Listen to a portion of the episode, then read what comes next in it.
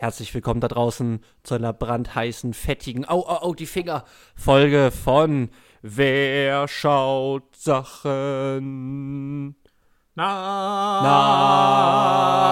Na, wir. wir. Hallo, Hallo. Wer sind wir? Hier ist Olli, hallo. hallo, hier ist Javo. Oh, Javo.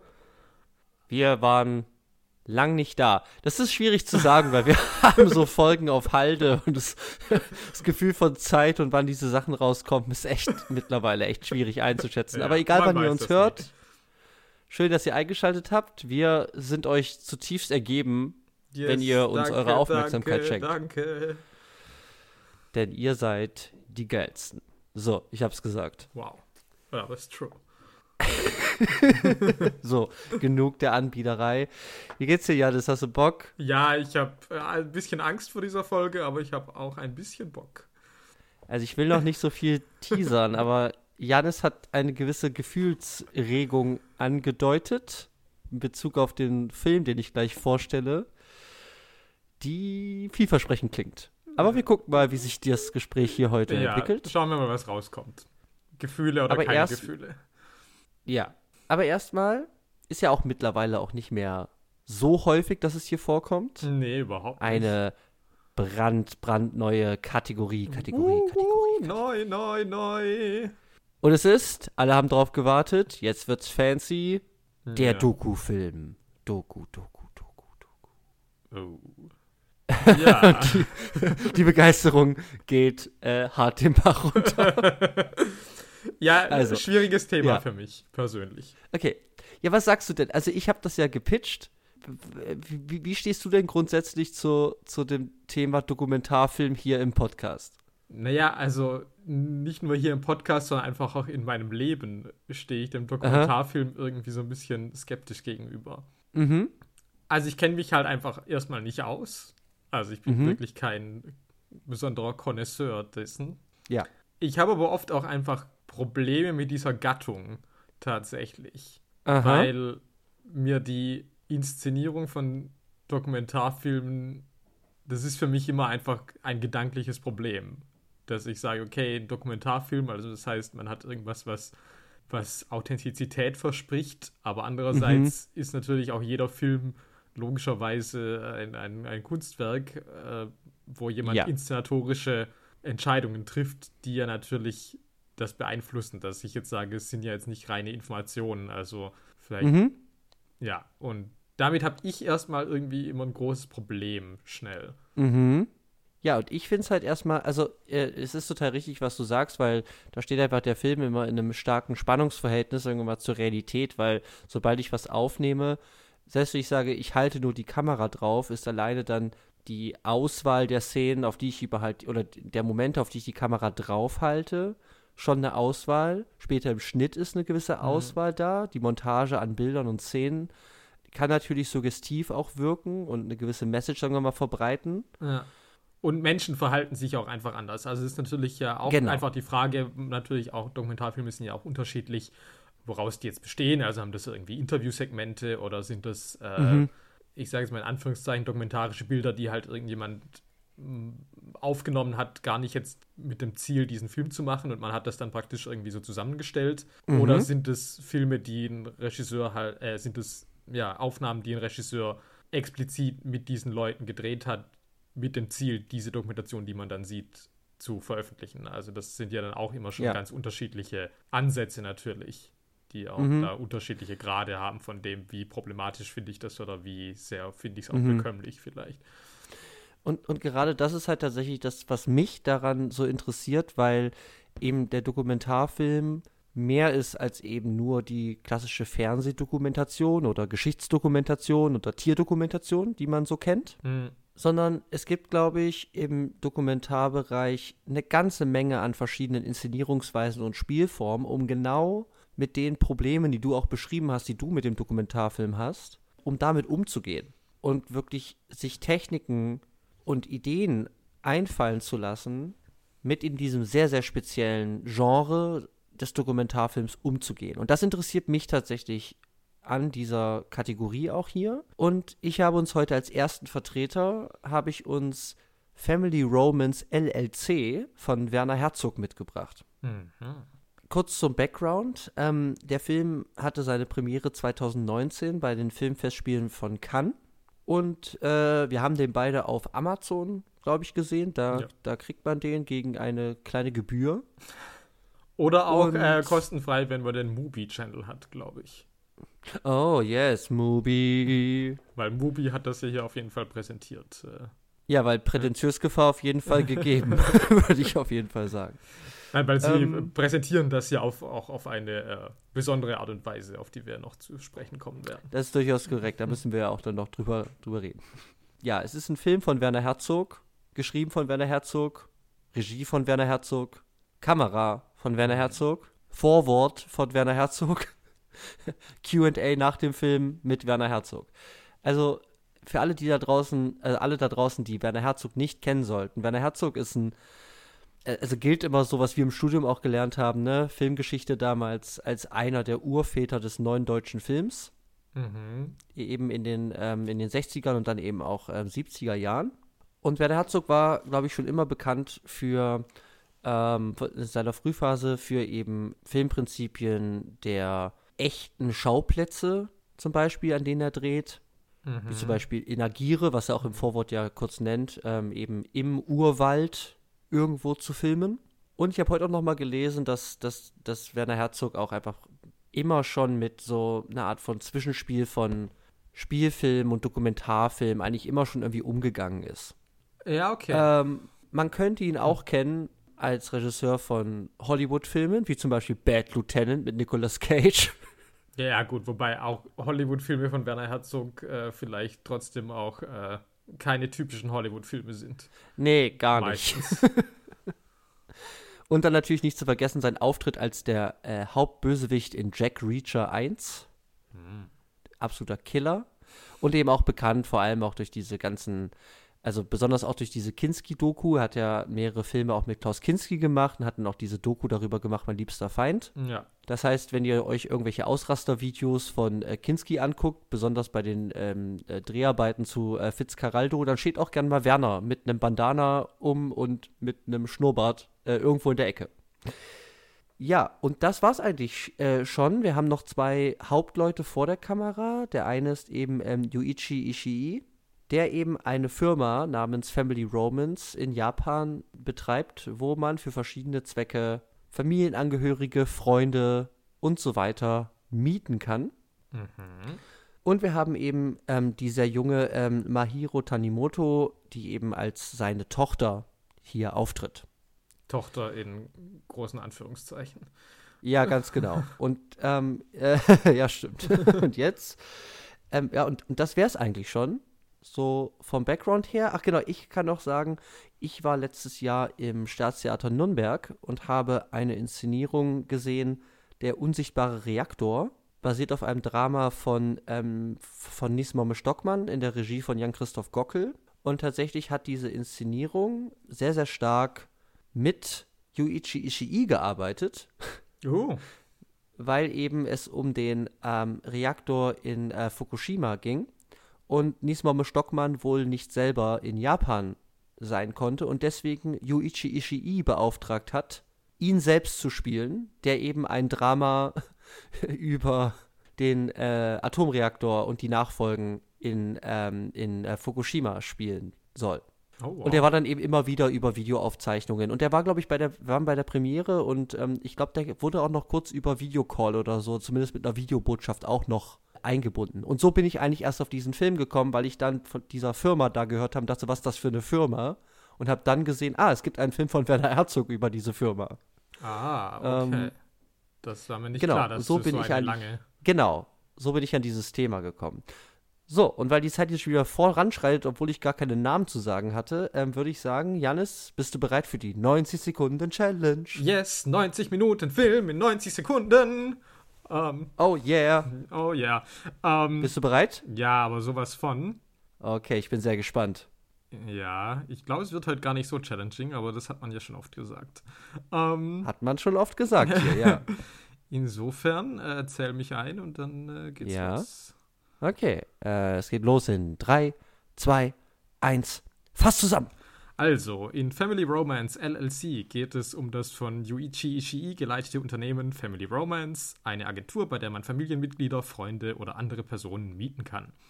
Wir sehen eine Reihe von Vignetten, bei der die Agentur im Einsatz ist. Zum Beispiel benötigt eine Braut einen Ersatzvater für ihre Hochzeit. Eine Lottogewinnerin möchte das Gefühl ihres Gewinns wiederholen und lässt sich deswegen von der Agentur einen fingierten Scheck überreichen.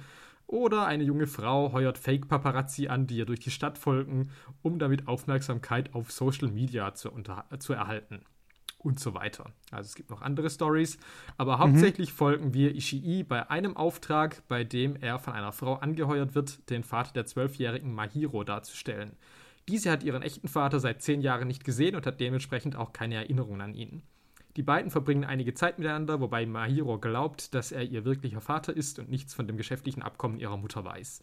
Das schüchterne Mädchen beginnt zu Ishii Vertrauen zu entwickeln und sich ihm gegenüber zu öffnen. Sie wünscht sich, mehr Zeit mit ihm zu verbringen und Mahiros Mutter, die ebenfalls echte Gefühle gegenüber Ishii entwickelt hat, bietet ihm an, bei ihnen einzuziehen. Ishii lehnt ab und entschuldigt sich dafür, dass die ganze Sache zu weit gegangen ist und schlägt vor, eine Beerdigung für den imaginären Vater auszurichten, um der Sache ein Ende zu bereiten. Er verfällt in eine Sinnkrise, ob er mit seinem Geschäft Gutes tut oder Schaden anrichtet und er fragt sich, ob seine eigene Familie auch aus gemieteten Personen bestehen könnte. Als er vor seiner Haustür steht, sieht man Kinderhände, die von innen gegen die Glastür drücken, während er sich neben dem Hauseingang versteckt. Uh, gerade noch auf die Knapp. Sekunde bei den 90 Sekunden gelandet. Uh, ja. Okay. Es war heiß dann doch am Schluss. You got challenge. das war die 90 Sekunden Challenge. Janis hat sie mal wieder wie wir es nicht anders gewohnt sind von ihm.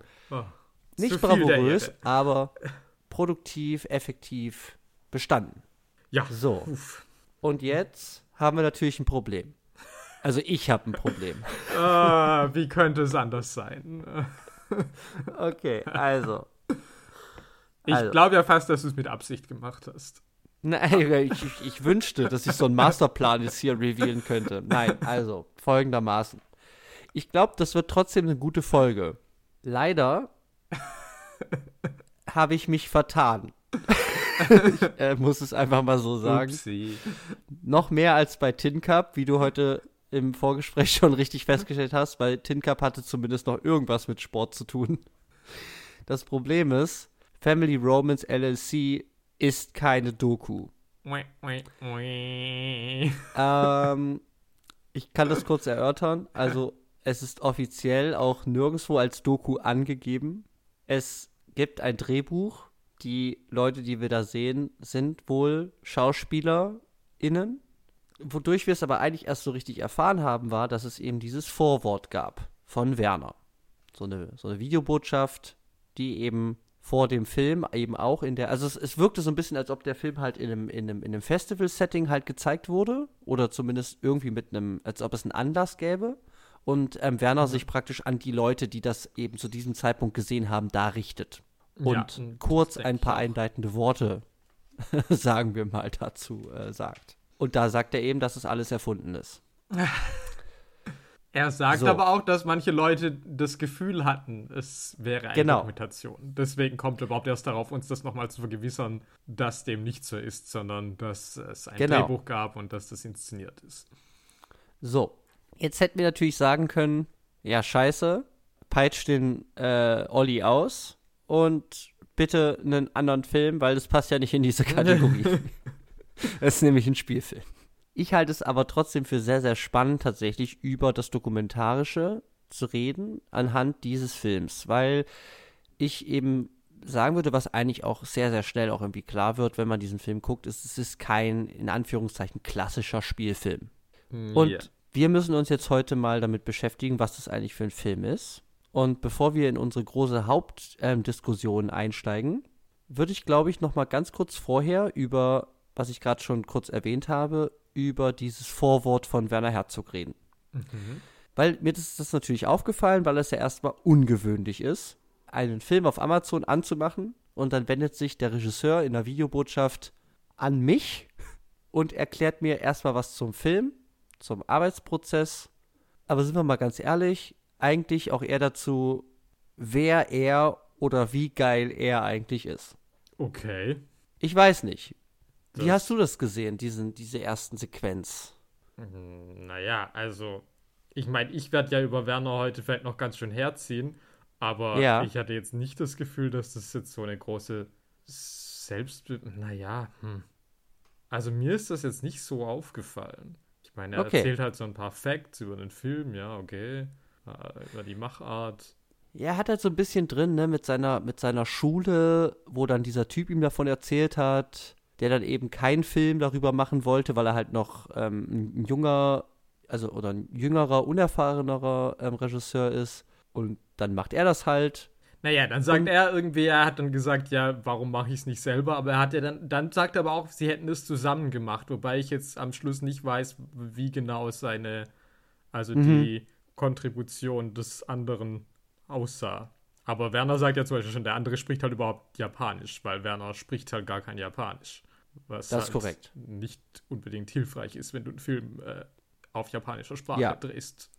Also ich hatte, ich hatte halt so ein bisschen, das ist bestimmt auch so Vorprägung, weil wenn ich halt auch diese, diese, ähm, diese Clips halt, die es auf YouTube auch gibt, von diesen Kinski-Ausrastern und so, dann ist eben ganz oft eben auch noch hinten dran so ein bisschen Werner, der so ein bisschen was über Schokolade erzählt und über einheimische Bevölkerung dort in diesen entf entfernten äh, Gebieten, wo er halt irgendwie filmt.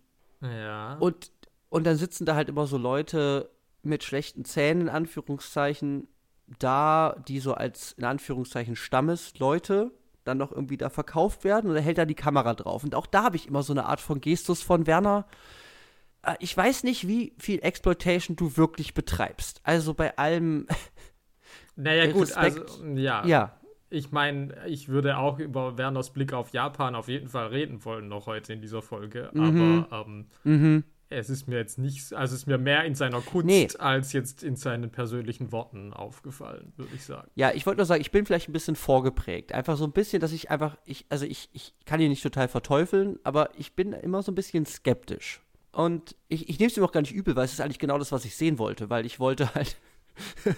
ich war eigentlich sehr dankbar dafür, dass Werner noch so ein bisschen Werner-Show macht. Ich meine, sorry, in dieser Videobotschaft ist halt in der einen Ecke riesengroß halt Hashtag Herzog.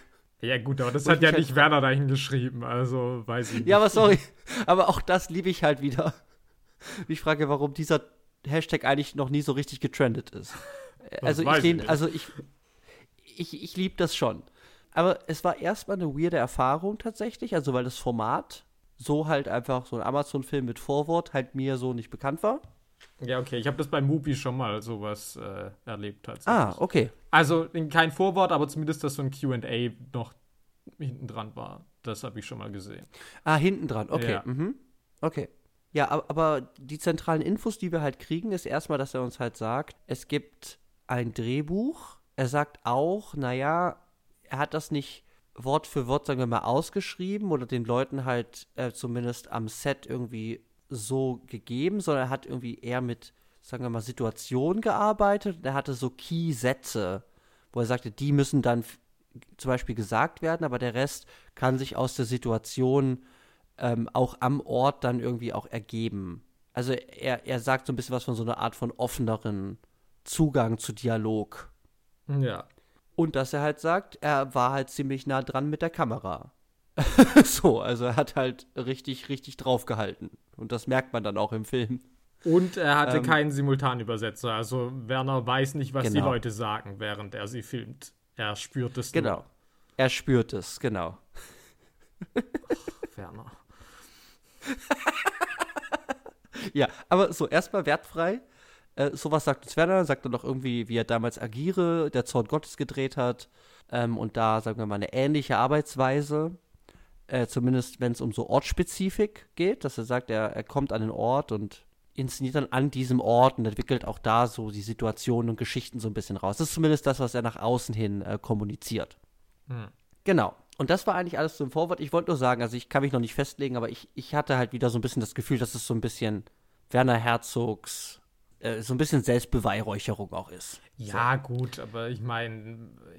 Gehört auch dazu, ich lieb das. Die meisten Regisseure sind ja irgendwie Ego-Typen, so ein bisschen. Also ich meine, das kommt Ja, vielleicht schon auch mit dem Metier mit. Also, ähm, Ja. Klar, Er hat halt findet das schon gut, was er Stimme. da macht. Also, das ist keine Frage, ja. Aber ich meine, Ja. das ist ja an sich, ich meine, klar, soll das ja auch zu deinem Produkt stehen. Also, ich meine, wenn Werner mir jetzt gleich eh so, äh, irgendwie das Gefühl gibt, dass das Kacke ist, dann Dafür brauche ich ihn nicht. Thomas das das kriege ich schon selber hin. Ähm. Ja, oh so. Und damit ist eine ganz gute Überleitung, glaube ich, weil ich bin sehr gespannt. Ich weiß nicht genau, was jetzt gleich passieren wird, Leute da draußen. Ich kann ja erstmal das Thema einführen und es wird das einzige Thema sein, was uns heute umtreibt und wird, glaube ich, in ganz, ganz viele verschiedene Unterthemen sich verzweigen im Laufe des Gesprächs. Aber für unsere heutige Diskussion haben wir ein großes Thema, unter dem wir den Film Family Romance LLC genauer betrachten wollen. Und das ist die Frage nach dem Spannungsverhältnis zwischen fiktionalem Spielfilm und Dokumentarfilm. Ja. Und ich glaube, zumindest ist es gerade ein Gefühl, vielleicht werde ich auch in einer Stunde ganz anderer Meinung sein, wie das Gespräch gelaufen ist, aber ich habe das Gefühl, dass dieser Film dann doch eine ganze Menge Einblicke in Spielform des Dokumentarischen geben kann. Ja, das würde ich auch sagen, absolut. Und jetzt ist die Frage.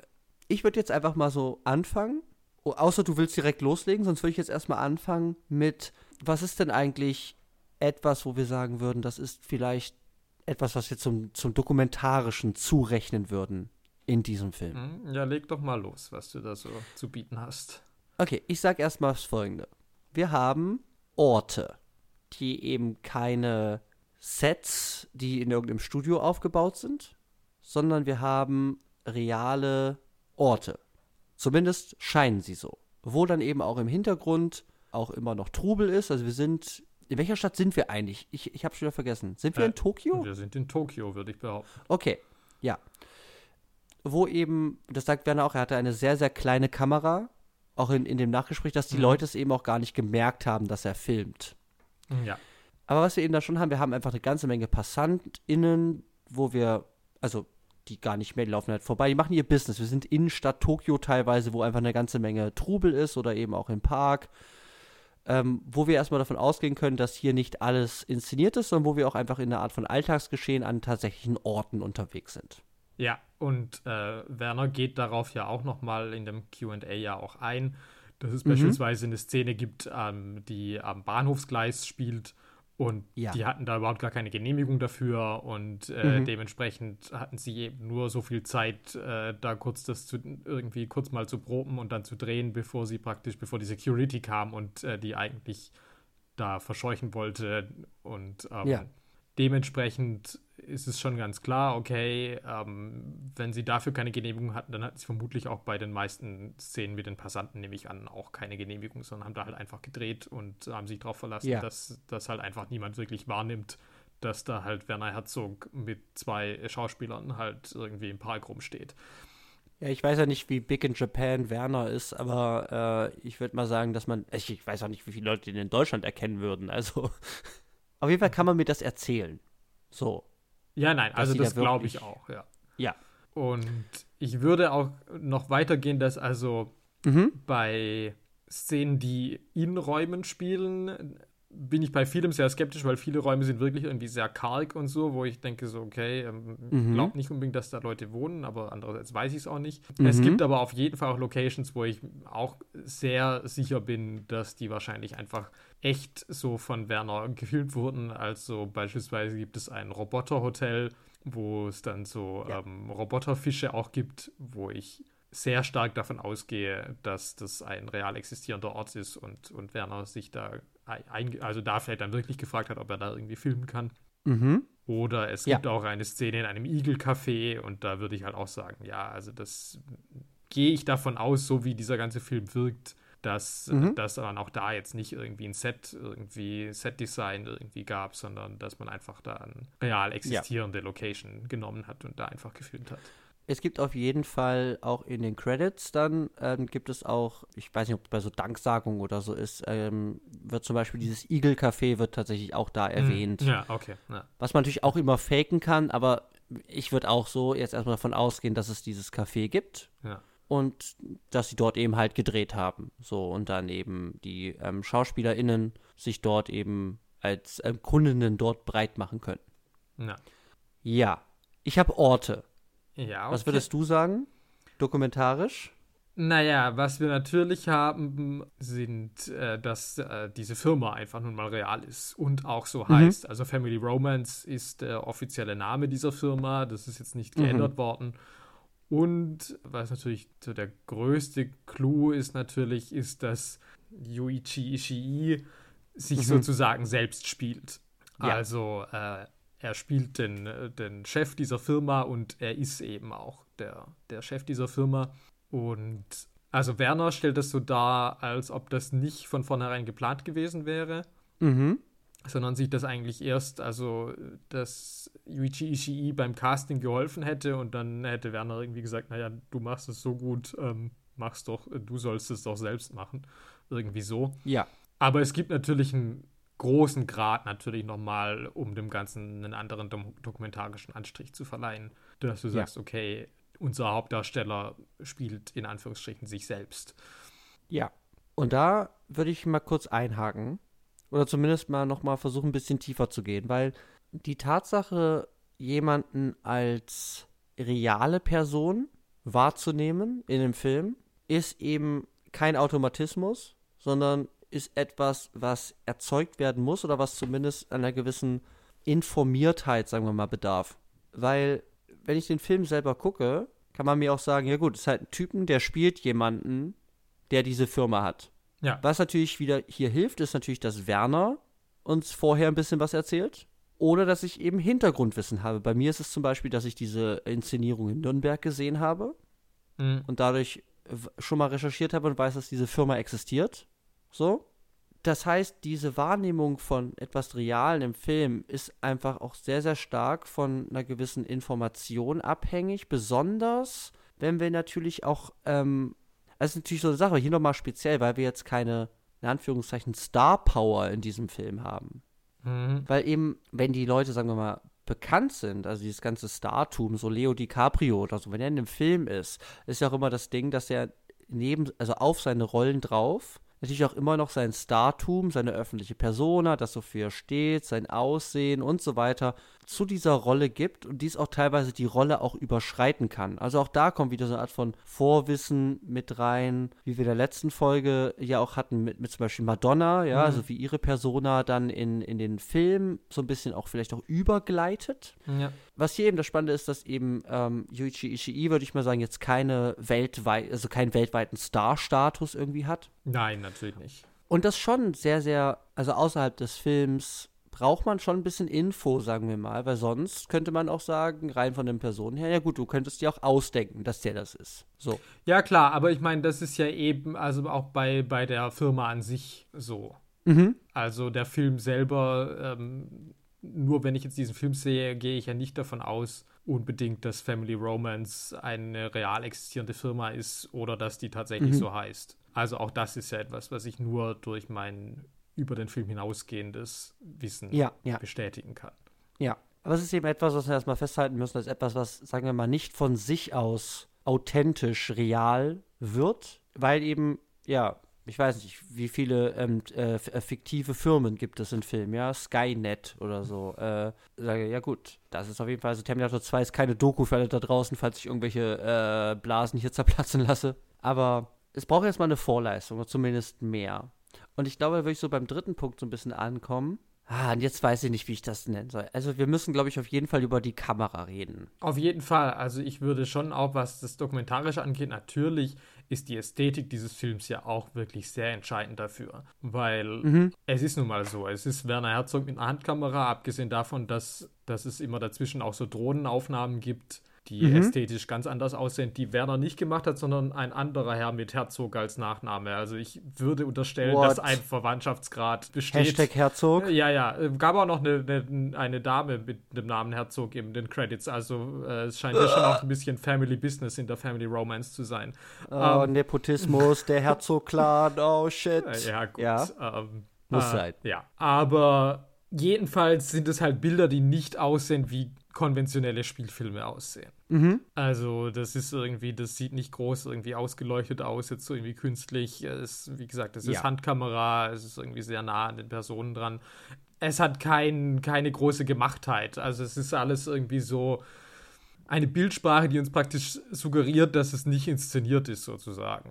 Mhm. Das heißt, die Anwesenheit der kammerführenden Person oder auch die Anwesenheit der Kamera selber ist eigentlich zu jeder Zeit sehr, sehr stark zu spüren. So, das ist eigentlich immer sehr, sehr auffällig. Und jetzt habe ich aber das mhm. Gefühl, das ist so ein bisschen, vielleicht ein bisschen paradox. Weil auf der einen Seite natürlich durch die Tatsache, dass ich merke, da steht jemand und filmt, verleiht das dem natürlich erstmal eine gewisse Authentizität. Also es ruft die Aufmerksamkeit auf den Plan in Richtung tatsächliches Drehgeschehen. Ah, okay, weil nee, das hatte ich tatsächlich gar nicht. Also bei mir ist es okay. eigentlich eher gerade andersrum, dass ich durch diese Art der Inszenierung eher da nicht dran denke, weil es mich eben äh, konditioniert auf dieses Dokumentarding, bei dem ich ja eigentlich auch Aha. im Idealfall das ja ausblende. Also anders als jetzt beim Aha. bei der Spielfilmästhetik, bei der ich mir ja mhm. irgendwie auch, ich meine, klar, natürlich im Idealfall denke ich da auch nicht dran oder äh, vergesse es ja natürlich dann auch im Laufe des Films, aber es sind natürlich Bilder, bei denen ich auf jeden Fall auch verstehe, okay, auf der anderen Seite gibt es hier ein ganzes Team, das sich darum kümmern muss, dass das hier irgendwie funktioniert. Ja?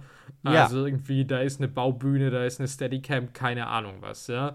Ähm, ja. Also ich habe da viel eher ein Filmteam vor Augen, als ich jetzt hier mhm. tatsächlich äh, eher halt sage, naja, das ist halt wirklich für mich eigentlich eher die unsichtbare Kamera, weil ich halt sage, ja gut, es hat diese, ah. diesen Hauch der Authentizität, bei dem ich aber eigentlich ja, also in Dokumentationen mir eigentlich ja auch eben nicht die Frage stellen sollte, von wegen so, wer filmt das, wer guckt hier wie, sondern das ja eigentlich Aha. mir ja suggerieren soll, äh, naja, ich sehe gerade echtes Leben das äh, genauso mhm. sich auch, das genauso auch ablaufen würde, wenn hier jetzt keine Kamera wäre.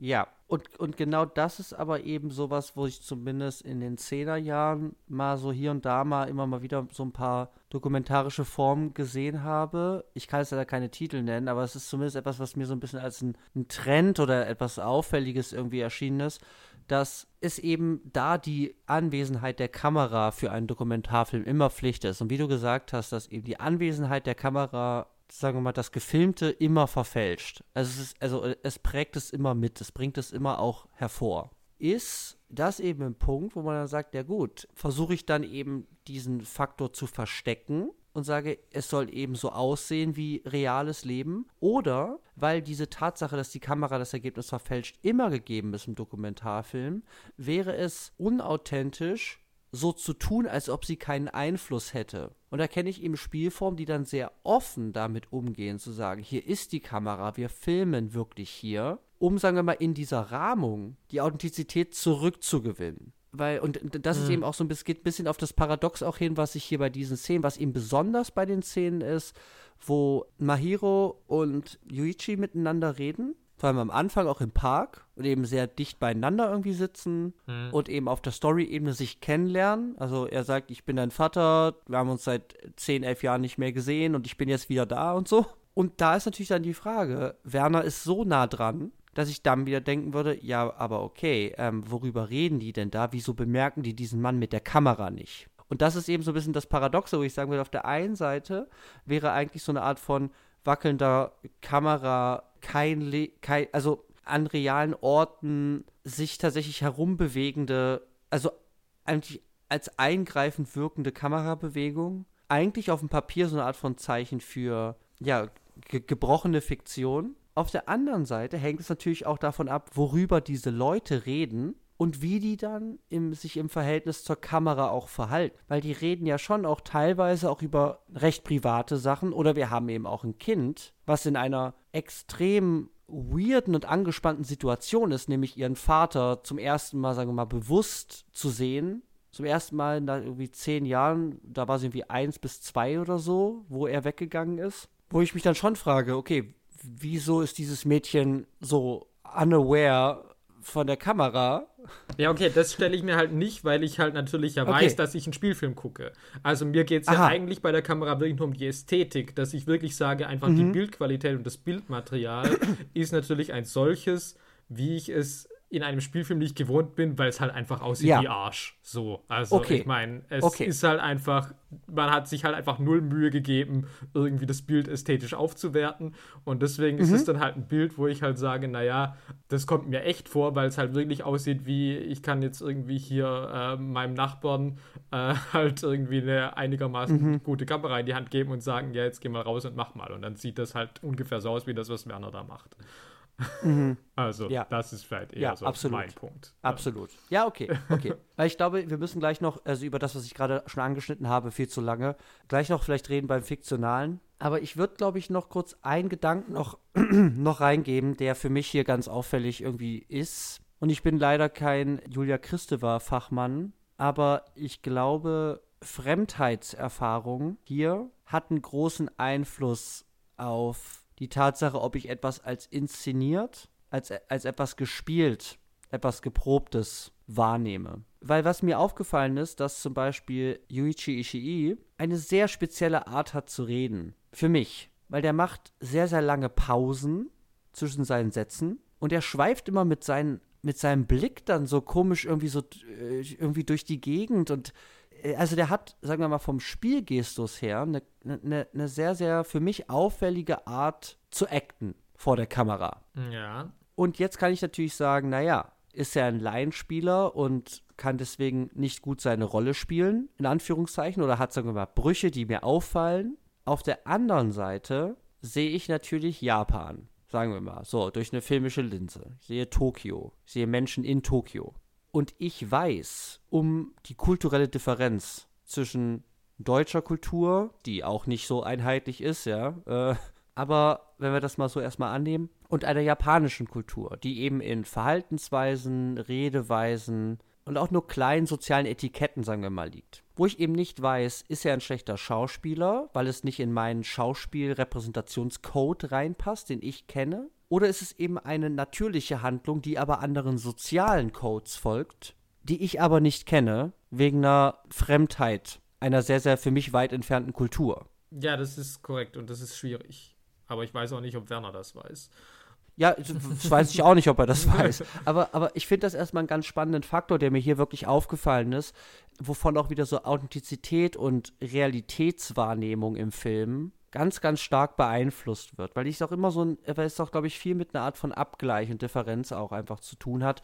Von kann ich es in einen Spielgestus, Spielcode irgendwie einordnen? Wie zum Beispiel, das ist so und so ausgeleuchtet, das Bild hat folgende Qualität, was du auch eben gesagt hast bei der Kamera, ähm, dass ich sagen würde, ah, das sieht eher aus wie ein Spielfilm oder das sieht eher aus wie ein Dokumentarfilm. Das ist sehr, sehr stark ähm, kodiert im Film. Und besonders bei so Verhaltensweisen, Spielweisen, die eben auch kulturell ganz anders auch einfach aufgebaut sind, packt das nochmal so einen Faktor dazu, der, glaube ich, auch sehr, sehr stark in die Authentizitäts-Dokumentarrichtung dann eher schlägt und da, sagen wir mal, seine Leistung hin betreibt. Weil selbst extrem gespielte, forcierte Sachen können dann als, naja, vielleicht sind das alltägliche Umgangsweisen und Verhaltensweisen, die ich nur nicht kenne. Hm. Das wollte ich noch mal erwähnen, weil ich fand das sehr, sehr spannend hier, darüber nachzudenken. Nicht, dass Werner damit viel macht oder so, keine Ahnung, das weiß ich nicht. Aber ähm, ich finde das erstmal einen spannenden Faktor hier, der in diesem Film natürlich noch mal durch die kulturelle Differenz ähm, hier noch mal reinkommt. Klar, es ist natürlich schwierig für uns äh, nachzuvollziehen, klar. So, und ich glaube, also eben, das Ding sieht halt wirklich aus wie ein Dokumentarfilm. Es fühlt sich an wie ein Dokumentarfilm. Es hat einen Rhythmus von einem Dokumentarfilm. Also so gr größtenteils. Ich sage, das sieht aus wie ein Dokumentarfilm. Wir gehen so von Szene zu Szene. Wir folgen diesem Typen durch sein Business, durch verschiedene Situationen, die der halt so erlebt in seinem Arbeitsalltag, aber eben hauptsächlich auf den äh, Fall mit dieser Tochter Mahiro, sagen wir mal, fokussiert. Aber wir erfahren eben etwas über dieses Business dieser Firma und vielleicht dann eben, wenn man das so deuten will, über Liebe, Emotionen, Einsamkeit im urbanen äh, Japan. So, so könnte man das als Thema einer Dokumentation vielleicht formulieren. Ja, ich würde aber noch auf etwas äh, auch nochmal explizit hinweisen, was du natürlich schon mehr oder weniger erwähnt hast, nämlich die Tatsache, dass diese Szenen ja anscheinend auch weitestgehend improvisiert sind. Und dementsprechend auch die Dialoge oder ja, vielleicht auch nicht mal nur die Dialoge, sondern auch tatsächlich die Art, wie Szenen sich äh, gestalten. Also ich denke jetzt beispielsweise an diese erste Szene, als sie die Kirschblüten fotografieren. Ähm, das würde man ja eigentlich in einem Spielfilm so nicht schreiben. Also da passiert dann Mhm. minutenlang wirklich eigentlich nichts. Und es ist halt wirklich so, okay, jetzt macht ihr irgendwie Fotos von den Kirschblüten, jetzt macht ihr ein paar Selfies. Also es sind Szenen, die ja irgendwie, dadurch, dass sie nicht wirklich so richtig ausgestaltet sind, dementsprechend ja auch so einen gewissen dokumentarischen Charakter ja irgendwie behalten. Oder halt eben auch im Igel-Café, ja. Ich meine, jetzt spielen wir mit diesem Igel irgendwie drei Minuten lang. Und ja, es sind halt Kinder mit einem Igel. Also ähm, Mhm. auch da denke ich mal, da wird man nicht so viele Regieanweisungen gegeben haben, sondern gesagt ja gut, jetzt macht mal und jetzt filmen wir das. Also Mhm. ich würde schon auch sagen, dass das ja für das dokumentarische Flair da auch stark mit reinspielt, dass das einfach die Art und Weise auch, wie, wie Dialoge sich gestalten, oft halt wirklich äh, so ein bisschen so ein Free-Floating-Character haben, ja, der halt, Mhm. äh, wo man halt irgendwie nicht unbedingt jetzt durchgängig einen, einen Drehbuchautor dahinter irgendwie vermutet, wie das jetzt natürlich. Mhm. Also ich würde auch sagen, dass das auf jeden Fall auch nochmal beiträgt Ja. zu diesem Dokumentarcharakter. Ja, also diese Dialoge, die meandern teilweise wirklich sehr und die führen vielleicht auch manchmal so ein bisschen auch ins Nichts, also in Anführungszeichen. Wenn man Mhm. das in so einer klassischen so ähm, Handlungsentwicklungslogik sehen würde, dann wären die da falsch, im, falsch am Platz, Ja. so wie sie teilweise eben verlaufen. Ja. Und tatsächlich noch ein Punkt, den ich noch gerne sagen äh, würde, der mir gerade noch eingefallen ist, ist die Tatsache, dass selbst wenn Werner am Anfang in diesem Vorwort mir sagt, dass es äh, alles erfunden ist, ist natürlich durch, den, durch die Tatsache, die du ja genannt hast, dass wir eben mit ähm, Yuichi Ishii eine reale Person, die eben auch noch mit dieser Firma zu tun hat, um die es da geht, Mhm. nochmal, dass der so eine Art von Expertenfunktion bekommt für mich. Und ich deswegen auch nicht weiß, selbst wenn ich denke, dass die Sachen erfunden sind, kann dieser Faktor oder diese Aussage erfunden sehr, sehr dehnbar sein, indem ich eben zum Beispiel nicht weiß, wie viel davon basiert auf tatsächlichen Fällen, die diese Firma zum Beispiel Mhm. übernommen hat. Äh, Im QA danach sagt Werner, ja, hat mir ein bisschen was erzählt, aber ich habe dann alles erfunden. Auch das könnte wieder gelogen sein. Ja. Aber zumindest nach dem Vorwort ist, ist, da sagt er halt nur, ja, es ist äh, irgendwie alles erfunden und wir haben hier mit so Szenen gearbeitet. Aber er sagt eben nicht, wo diese Fälle herkommen. Oder diese, diese groben Geschichten. So, also ich meine, die Sache irgendwie, das alles erfunden, ist ja schwierig, äh, da es diese Firma ja gibt und dementsprechend, ähm, das bei allem natürlich so die Frage ist, klar. Also, ähm, ja, man, man weiß es einfach nicht, äh, weil klar, ich würde jetzt auch sagen, also ich meine, komplett erfunden hat das ja offensichtlich nicht, ja. Also es ist jetzt nicht so, dass man Nee. sagen kann, okay, völlig aus der Luft gegriffen. Und natürlich sind die Situationen äh, mit Sicherheit erfunden, die wir da sehen, also auch mit diesen Personen, aber Ja. ich würde jetzt auch davon ausgehen, dass zumindest, ja, beziehungsweise, also man weiß es nicht, aber ich habe natürlich auch so ein bisschen recherchiert und habe dann beispielsweise gefunden, dass äh, Yuichi Ishii in einem Interview mit dem Atlantic vor, weiß nicht, sechs Jahren oder so gesagt hat, und ich meine, der mag auch lügen, also das weiß man ja auch nicht. Ja, ja. Aber da sagt er auch wirklich, er hätte praktisch so eine Geschäftsbeziehung mit einem Mädchen seit irgendwie acht Jahren und er, sie ist jetzt irgendwie aus der Highschool raus und die denkt wirklich, er ist ihr Vater und das geht, das ist irgendwie auf unbegrenzte Zeit mehr oder weniger ähm, ist das äh, ist das geplant. Also es gibt irgendwie keine, keine Ja. Exit-Strategie. Ja. und sie denkt, also sie weiß nicht, dass er angeheuert ist und sie glaubt wirklich, er sei ihr Vater und ja, was ja im Grunde mehr oder weniger die Story ist, die ja die Hauptstory ist. Also insofern, wie Ja. gesagt, ich weiß nicht, ob das true ist, aber zumindest hat er das äh, gegenüber einer Publikation behauptet. Ähm, Ja. Insofern äh, würde ich jetzt auch bei den anderen Stories aus, davon ausgehen, naja, zumindest so teilweise werden die schon auch auf realen Anekdoten basierend. Also zumindest Mhm. manche davon. Also, weil sonst wäre es ja irgendwie willkürlich, sich diese Firma auszusuchen, wenn du dann aber sagst, ja, ich mache aber was komplett anderes damit. So. Und jetzt haben wir natürlich hier wieder einen speziellen Fall, weil eigentlich müsste man ja sagen, dass der Dokumentarfilm an sich sollte ohne drumherum wissen seine Form von Realität und Informationen, die er vermitteln möchte, erzeugen. Und muss praktisch eine Art von Beweisführung liefern, sowohl auf einer inhaltlichen als auch auf einer ästhetischen Ebene. Wo hier bei diesem Film tatsächlich sehr viel, un also äh, es, es gibt sehr viel Ungewisses, sagen wir mal. Weil dieser Film trotz eben seinem dokumentarischen Look sehr, sehr viele fiktionale Elemente hat, über die wir jetzt gleich reden. Aber es ist sehr, sehr viel in der Schwebe. Und dieser Film lässt auch sehr, sehr viel in der Schwebe. Und ich will das gar nicht werten, aber es ist erstmal ein, ein Eindruck, eine Erfahrung, die ich da, glaube ich, gemacht habe, weil ich eben wirklich nicht wusste, so, okay, ich sehe, okay, das gerade ist hier gespielt, okay, das verstehe ich, aber ich denke mir dann schon so, auch bei diesem Fall, und jetzt werde ich kurz inhaltlich, weil ich meine, das ist halt, das ist so insane. Diese Geschichten, die da erzählt werden, die, die, sind, die sind ja irre, teilweise. Also diese Beziehung zu dieser Tochter, wenn der wirklich so einen Fall hat, erstens ist das total faszinierend. Also erstmal, dass es diese Firma überhaupt gibt und dass die gebucht wird, ist für mich, das ist, also ich finde das total spannend, weil es irgendwie unvorstellbar. Auf der anderen Seite denke ich mir, dass du sowas echt nicht machen kannst. Also ich meine, ich habe diesen Spielfilm hier von Werner geguckt und ich habe, je weiter das ging mit Mahiro, diese Story, saß ich vorm Fernseher und habe die ganze Zeit gesagt, ja okay, wenn dieses Mädchen das rausfindet, die bringt sich halt um. Also ich meine, what the fuck? Erstmal, dass dein Vater nicht dein Vater ist. Wenn du das irgendwann rausfindest, dass es alles gefaked war das ist ja schon, das kann man sich ja gar nicht vorstellen. Also was das für psychologische Konsequenzen nach sich zieht, das ist ja, also das kann ich mir gar nicht ausmalen. Was ich in diesem Film aber hier total spannend fand und wenn sowas wirklich auch passiert ist oder in so eine Richtung, war dieser Moment mit dem Typen im Park, der ein Foto von den beiden macht.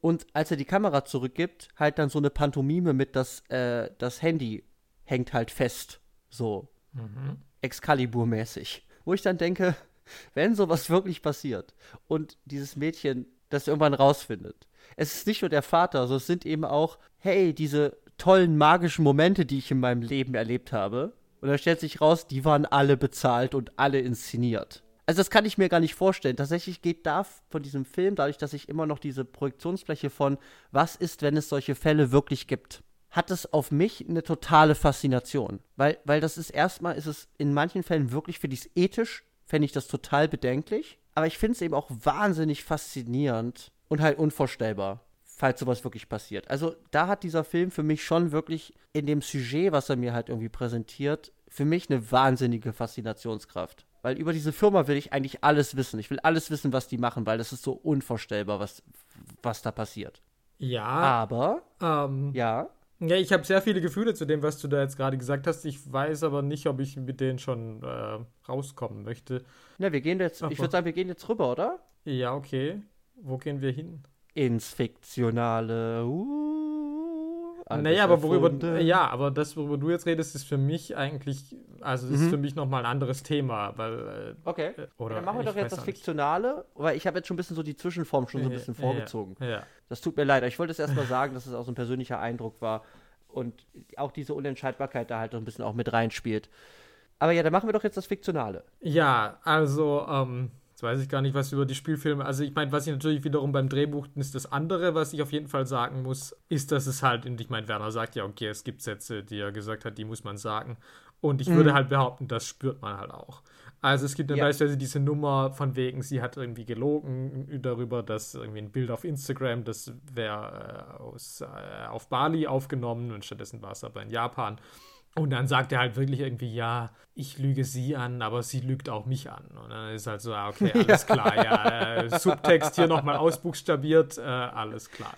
Und natürlich ja. für mich der Hall of Shame Werner Herzog-Moment ist natürlich absolut, wenn äh, Yuichi Ishii im Roboterhotel äh, tatsächlich sagt, äh, was glauben Sie, werden die Roboter eines Tages auch träumen? Wo ich halt Aha. sage, okay, das ist halt der ultimative Werner Herzog-Spruch, wo ich halt sage, das kommt mhm. bestimmt auch nicht aus dem selber da raus, gerade in diesem Moment, sondern äh, ja. das ist halt eher so das, was ich eigentlich denke, da hätte das Werner äh, Herzog Voice-Over das eigentlich jetzt sagen sollen, äh, mhm. wenn das Ganze mehr dokumentarisch aufgezogen wäre. Mhm. Also, ja, da gibt es schon auf jeden Fall so Momente. Mhm. Also auf einer sprachlichen Ebene. Ja, würde ich schon sagen. Ein tatsächlichen Text, der gesprochen mhm, wird. Ja. Okay. Mhm. Was natürlich auch noch ganz groß, was natürlich äh, ist natürlich, es gibt eine Traumsequenz. Ja. Auch das etwas, was es im Dokumentarfilm normalerweise logischerweise nicht gibt. Ja, schwierig. Ähm, also auch das natürlich ein absoluter Hinweis darauf, dass wir etwas Inszeniertes sehen. Mhm. Ja, ich weiß gar nicht äh, genau, was. Ich habe noch einen ganz großen Punkt tatsächlich für mich. Ja. Und das ist so ein bisschen, ich nenne es mal so dramaturgische Forciertheit. Ja. Die zum einen in der Entwicklung von Yuichi Ishii selber zu sehen ist. Also, dass der halt immer weiter an seinem Job zweifelt, dann eben diese, ah, aber ich lüge auch sie und dann ich lüge immer und ist das okay? Ja. Und es ist eben halt nicht in solchen Hintergrundgesprächen, sondern es ist immer in so Gesprächen mit halt äh, KundInnen, was einfach sehr, sehr stark forciert wird, wie so eine Hero's Journey einfach so. Der macht eine Entwicklung durch. Ja. Ähm, und für mich dann so ein bisschen, vielleicht nicht ganz so fern davon, ist eben dann ganz klar, also erstmal dieses Endbild. ja, ist so, gut, also ja. wie er da vor dieser Tür sitzt. Ja, ja, ja. Und zweitens ist es das Ende von der Mahiro-Storyline. Ja, ja. Ist eben dieses Gespräch mit der Mutter. Er sagt, er, er, er macht sich wirklich Sorgen, wo das Ganze hingeht. Also Mahiro will mehr Zeit mit ihm verbringen und er sagt eben auch, ja, wir haben Regeln und man darf nicht fühlen bei uns in Family Romance und so. Und das ist das ist vielleicht noch alles okay, aber dann kommt eben das mit der Mutter, dass die Ja. dann halt auch sagt, ja klar, jetzt hab ich, jetzt will ich auch diesen Mann als meinen Vater, also als den Vater wirklich haben und dann eben auch als meinen Mann. ja. Und dann sind sie da im Schlafzimmer, wieso auch immer er damit hochgeht. Und sie zeigt ihm halt so die Bude und so, hier ist der Pool und, und hier ist das Bett, da ist genügend Platz. Und ich habe das Gefühl, die zieht sich gleich aus. Also wie, wie lassiv sitzt sie denn da bitte auf dem Bett? Also es ist sehr, sehr stark inszeniert und zugespitzt auf diese Storyline, sagen wir mal, wo sich das hinentwickelt, nämlich du spielst den Vater und dann sollst du auch der Vater werden und gerätst aber damit eben in Konflikt, weil das ist halt ein Job für dich. Ja. Und da war es mir dann halt so richtig klar, okay, alles klar, das ist halt wirklich ein, also so ein klarer Entwicklungsstrang, der sich da sehen lässt, den es natürlich auch im Dokumentarfilm, im, also im klassischen Dokumentarfilm natürlich auch geben kann.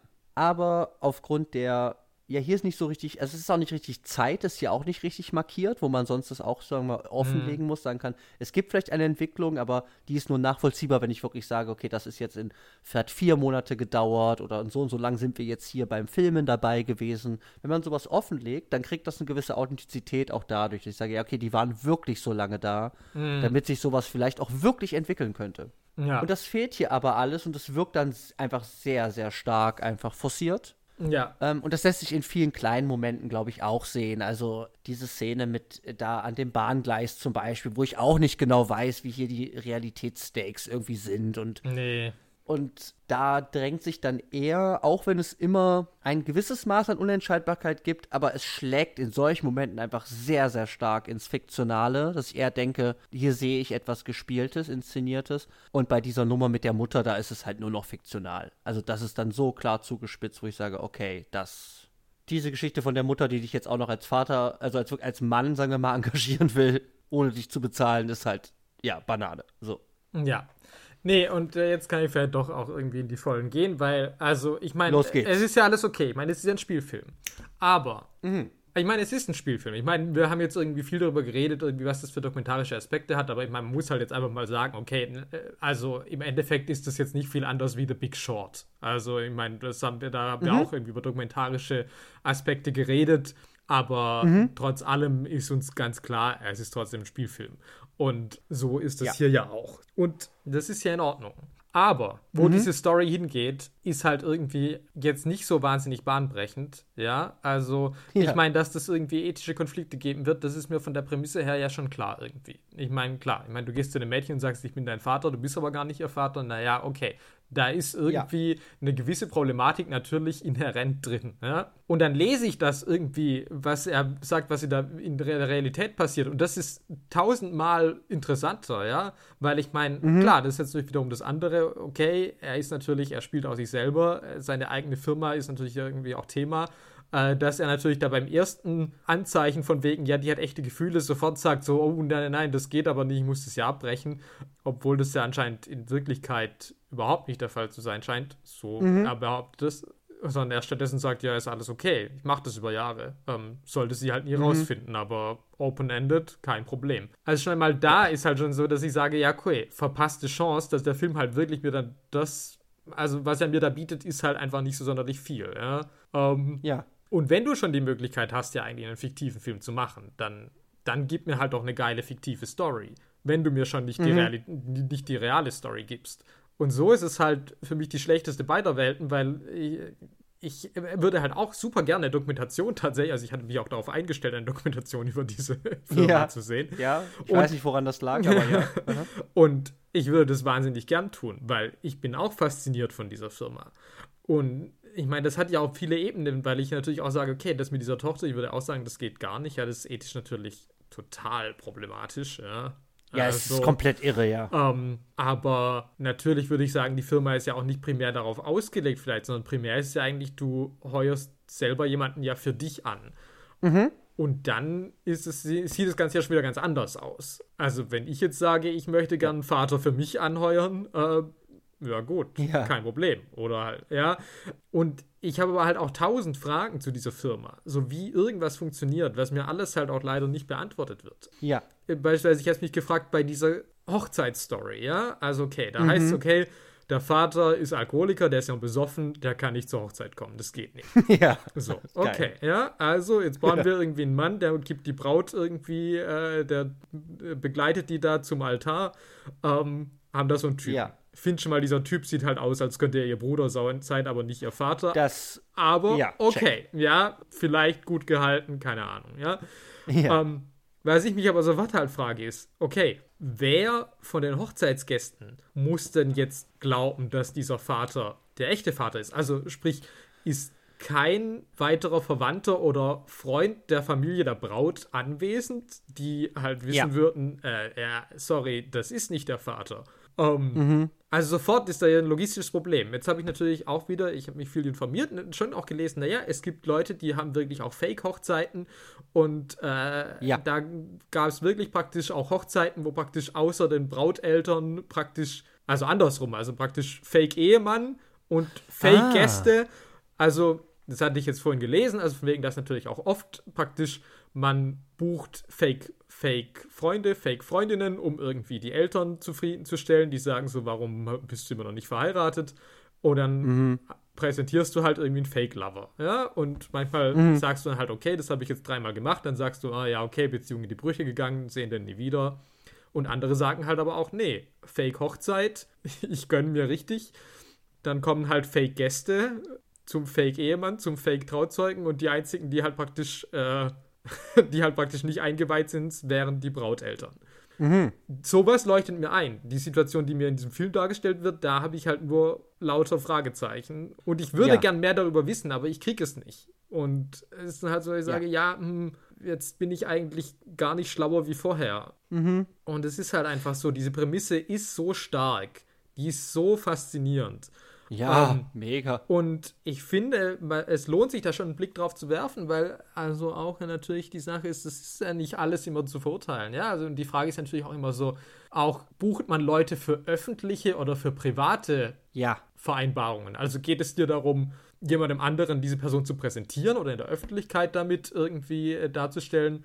Oder buchst du jemanden eigentlich für dich, weil du sagst, naja, ich hätte gern eine Person, die jemanden ersetzt, der mir fehlt? Auch das ist ja so ein Faktor, der aber halt auch wird halt eigentlich nicht beleuchtet. Also es existiert Ja. eigentlich nicht so richtig drin. Und dann gibt es Ja, wiederum Stories wie diese in Fake-Influencerin, wo ich sage, naja gut, die braucht ja eigentlich gar nicht unbedingt Family Romance. Also ich meine, die braucht halt irgendwelche Typen, aber Ja. ja, ist jetzt. Ja, ja. Ich finde halt, also, ich finde es tatsächlich so schwierig, weil tatsächlich, also, zum Beispiel bei dieser Hochzeit, ja, da habe ich mich eben auch gefragt. Also, wenn es, wenn, wenn es, wenn es so einen Fall gäbe, dann ist eben, dann kommt wieder so ein bisschen so eine, so eine, so eine Fremdwahrnehmung oder eben aus, aus, aus, aus, aus einem kulturell anderen Kreis da drauf zu gucken, bin ich halt total hooked, weil wenn das so wäre, dass wirklich auch die Familiengesellschaft sagen würde, ja, wir wissen, also wir kennen den Vater. Wir wissen, dass der Alkoholiker ist und der ist aber nicht hier, sondern wir haben hier diesen Fake-Mann. Aber aufgrund von sozialen Konventionen ist das vielleicht total angesehen. Über solche Sachen würde ich total, also da würde ich viel mehr wissen wollen, Ja, absolut. in, in, inwieweit man wirklich sagt, eben, dass es nicht nur eine Inszenierungsseite gibt, die eben lügt, sondern eben auch eine angelogenen Seite gibt, die vielleicht sagt, ja, wir lassen uns anlügen und ich würde gerne diese Gründe, die interessieren mich so sehr. Also ich, ich werde gerade, ich, ich bin wirklich, ich, ich bin da so fasziniert von, dass man, dass es vielleicht auch Fälle gibt, wo man vielleicht sagt, ja, wir wissen, dass das hier fake ist, aber es ist sozial angesehen. Und es ist total okay, dass hier der Fake-Vater ist, weil es ist dann immer noch eine funktionierende Hochzeit, so wie sie aussehen soll. Ja. Weil man braucht halt dann einen Vater. So. Das, das kann ich aber alles nicht sagen, weil ich eben keine Dokumentation hier kriege. Und die Frage ist tatsächlich, was ist der Mehrwert des Spielfilms zu diesem Thema? Äh, Mehrwert ist vielleicht das falsche Wort. Ich meine, er kriegt ja, natürlich ja, sein, also, also ich, ich meine, die Themen sind ja schon drin. Ja, also die werden auch irgendwie verhandelt, ja, was heißt es zu lügen, was heißt es sich anlügen zu lassen, lalala, ja, ethisches Dilemma, was wir schon gesagt haben im fiktionalen Bereich.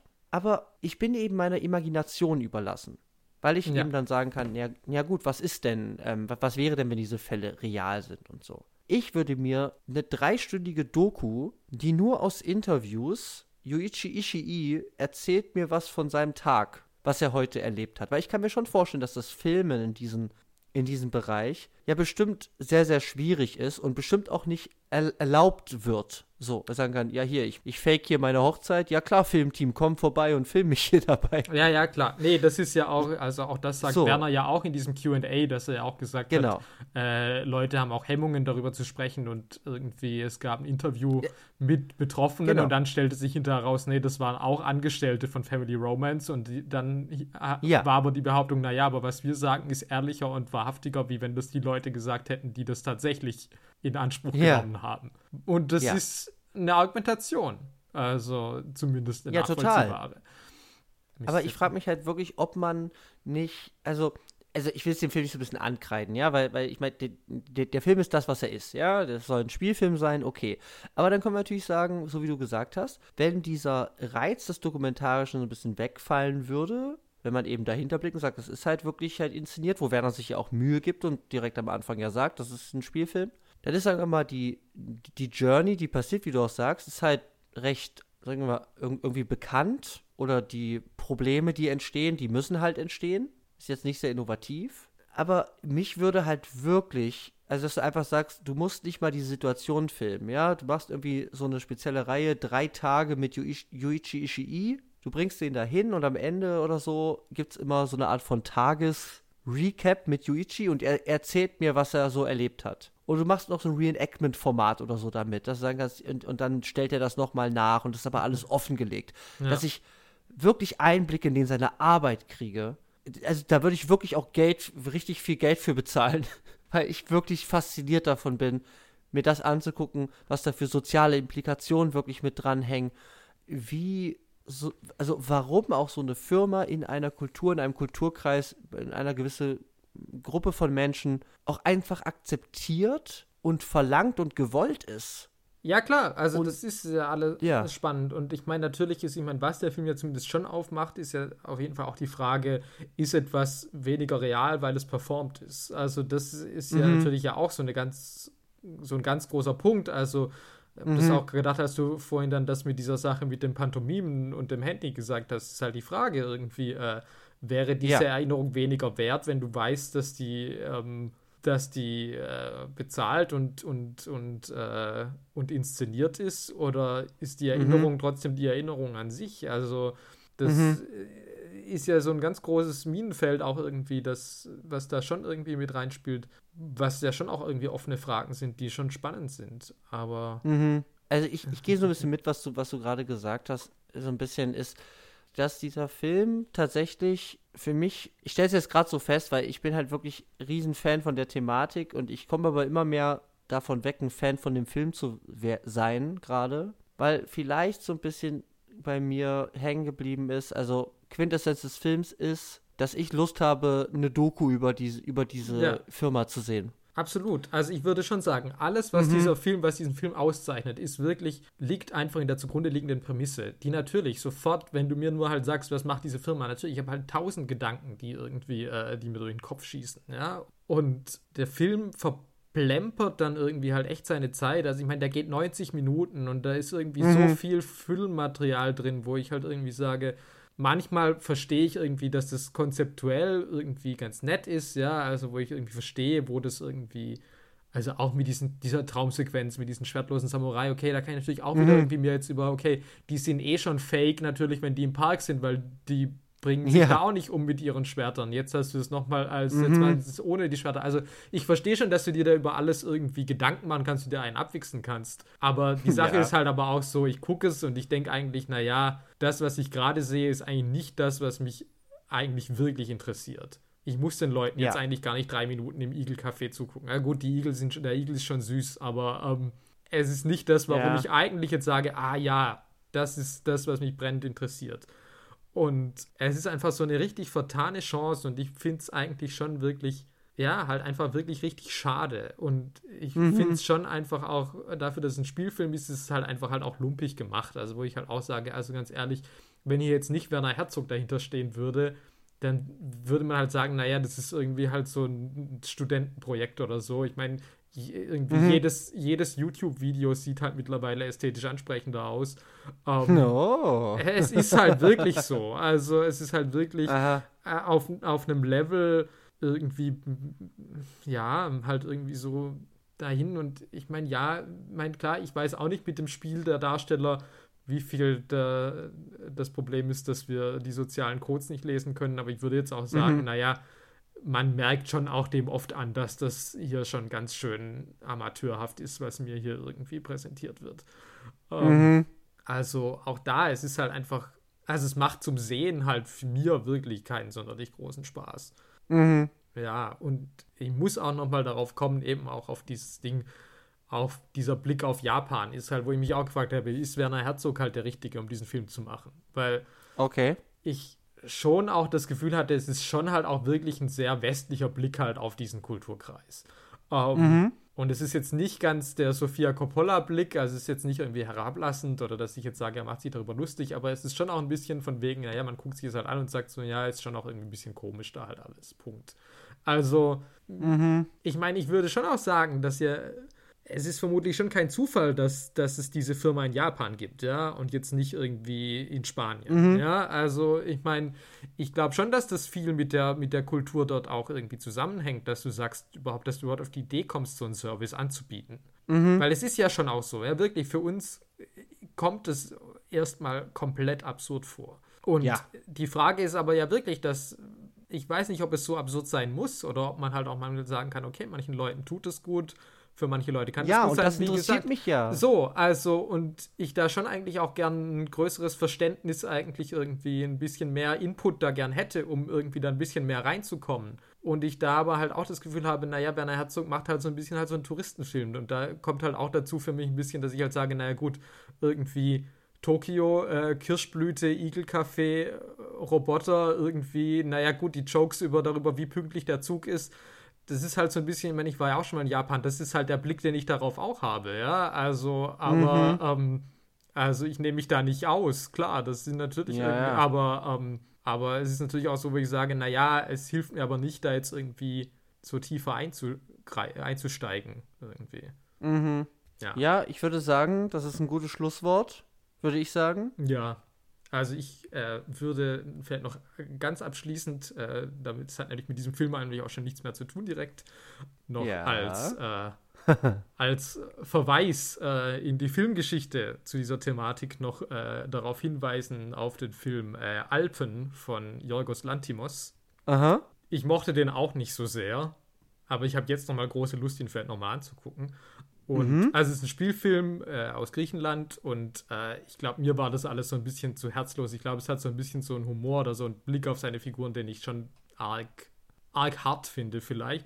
Aber also es geht auf jeden Fall um eine Gruppe von Menschen, die sich anbieten, dass sie Leute, deren Angehörige verstorben sind, dass sie praktisch die, diese Rolle übernehmen gegen mhm. Geld. Also sie sind praktisch eine Art Family Romance, aber nur speziell für verstorbene Menschen. Ähm, mhm. Und äh, ja, das ist zumindest der einzige andere Film, den ich zu dieser Thematik irgendwie kenne.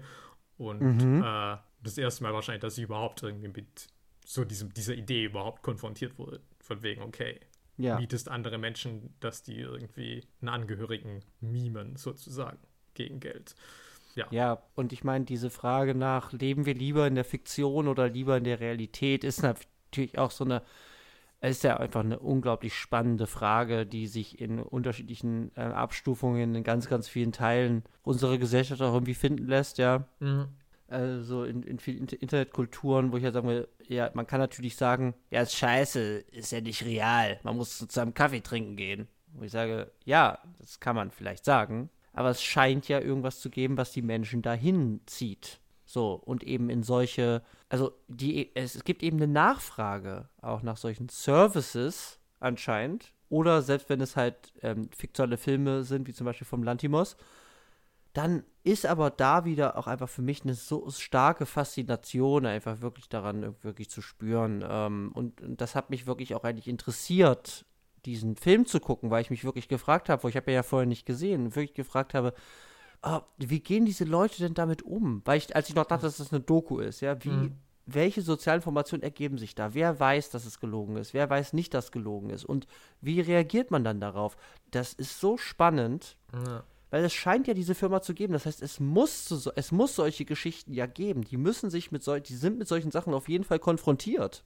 Ja, klar. Und darüber würde ich gerne viel mehr wissen und das liefert halt Werner nicht. Und deswegen ja, keine Ahnung, ich habe jetzt gar kein Fazit. Ich, ich komme immer so ein bisschen mehr weg, weil wirklich vielleicht das, was in diesem Film interessant ist, nicht Werners Werk ist, sondern einfach diese Firma. Ja. Und dass es hierbei um diese Firma geht und ich einfach jetzt ganz viele Fragen habe. Ja, klar. Also was ich, wirklich ja. bei dieser Firma abgeht, ja. Ja, nee, klar. Also ich werde da auf jeden Fall auch noch dranbleiben und irgendwie alles, was ich in die Finger kriege zu dieser Firma, mir auf jeden Fall durchlesen. Oder irgendwie mich da weiter ja. informieren, weil ich finde das auch wirklich eine ganz, ganz spannende Thematik. Und ja, und auch problematische Thematik. Ja, klar, wie gesagt, also ich meine, klar, da das steckt so viel drin, also was also teilweise ja wirklich undenkbar ist. Also tatsächlich, äh, klar, also ich meine, so eine Story mit irgendwie einer Tochter abzuziehen, ja, auf die Idee wäre ich jetzt auch gar nicht gekommen. Also da. So viele Therapeuten gibt es gar nicht, die die dann braucht. Also wirklich, das ist, also also da lebst du halt wirklich in der Matrix. Also so, du, du stellst da wirklich, ja, so, also alles gelogen. Und wem kann ich jetzt eigentlich noch trauen? Ist das hier real? Sind diese Leute hier bezahlt?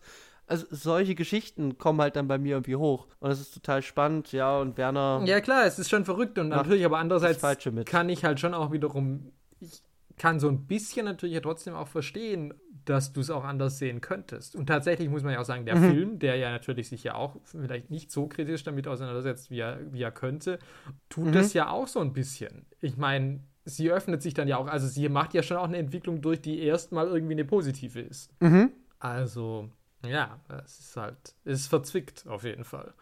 Ja, mega verzwickt. Ja.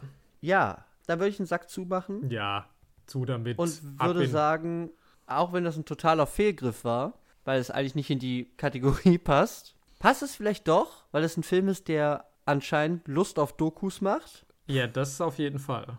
Äh, das hat er Und sich auf jeden Fall auch Verfahren bedient. Also Werner, ob er es jetzt, sagen wir mal, bewusst weiß, aber es gibt natürlich ganz, ganz viele Setzungen in dieser Inszenierungsweise, die man einfach wirklich in, in einen dokumentarischen Sektor irgendwie packen kann oder zumindest auch eine Erfahrung von Unentscheidbarkeit zwischen Realität und dem Fiktionalen irgendwie aufmacht und wirklich starke dokumentarische Anleihen hat, wo ich es trotzdem jetzt, und es ist wirklich jetzt auch so gelaufen, wie ich das eigentlich auch gewollt habe, eben, dass wir so ein bisschen auch an, an den Grenzen mhm. zwischen, zwischen dem Dokumentieren und dem, und dem Fingieren auch einfach im filmischen Bereich einfach auch ein bisschen reden. Und ich fand das tatsächlich jetzt sehr, sehr spannend. Und das war die erste Folge in unserer brandneuen Kategorie, die auf jeden Fall wiederkommt. Ich habe noch Filme im Petto.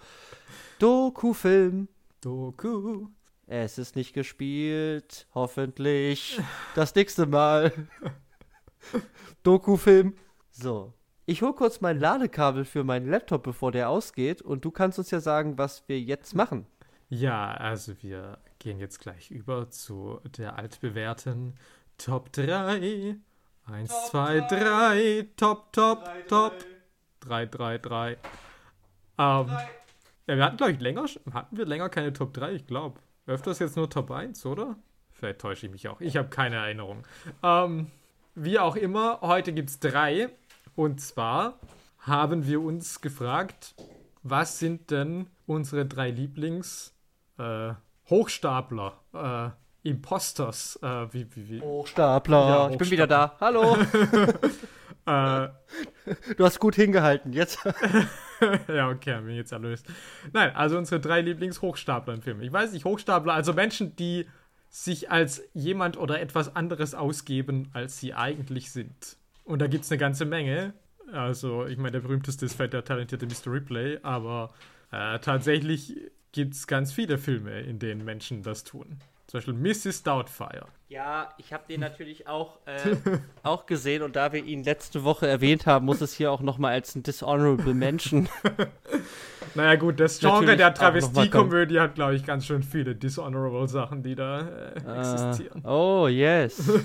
Ich habe ich hab ja nie Tutsi gesehen. Oh, Ähm, doch, Film meiner Kindheit. Habe ich aber auch Okay. seit meiner Kindheit nicht mehr gesehen. Äh, Ja, ist wahrscheinlich Frage, auch problematisch. Gealtert ist, ja. ist Ich meine, die so Grundprämisse, dass ein Schauspieler sagt, er muss eine Frau sein, weil es viel mehr Rollen für Frauen gibt, ist halt auf jeden Fall auch schon mal Uh, fragwürdig. Jeder weiß, das Filmbusiness, Film, Fernseh, Theaterbusiness, sie sind alle dafür bekannt. Äh, ja, gibt es nur Frauenrollen. Ähm, Mm, ja. ja. Also ich kann schon was sagen, ich habe drei Imposter. Ja. Aber ich weiß nicht, ob ich halt, weil wir hatten ja schon mal so ähnliche Kategorien wie zum Beispiel Masken Ja, da habe ich auch dran gedacht, ja. und falsche Nasen. Also, Ah, da hatte ich nicht mehr dran gedacht, ja, und das auch war, ja. ja, ja, meine Mutter hat mir neulich geschrieben, dass sie äh, unsere Nasenfolge gesehen hat. Äh, okay, das freut mich. Ähm, und sie hat mir noch mehr erklärt, wo Voldemort äh, wirklich seine Nase her hat. Aber ja, äh, ich fange einfach mal an. Ich Ja. habe noch keine Reihenfolge. Äh, ich ziehe das jetzt aus dem Arsch. Und ich packe den jetzt nicht in meine Top 3 und ich nenne ihn jetzt mal, weil ich glaube, ich habe ihn wahrscheinlich schon mal irgendwann genannt. Nee, wahrscheinlich nicht, aber er kommt auf eine Honorable Mention Liste. Mhm. Und es ist halt Vincent fucking Adultman Ah. aus Bojack Horseman, Uh.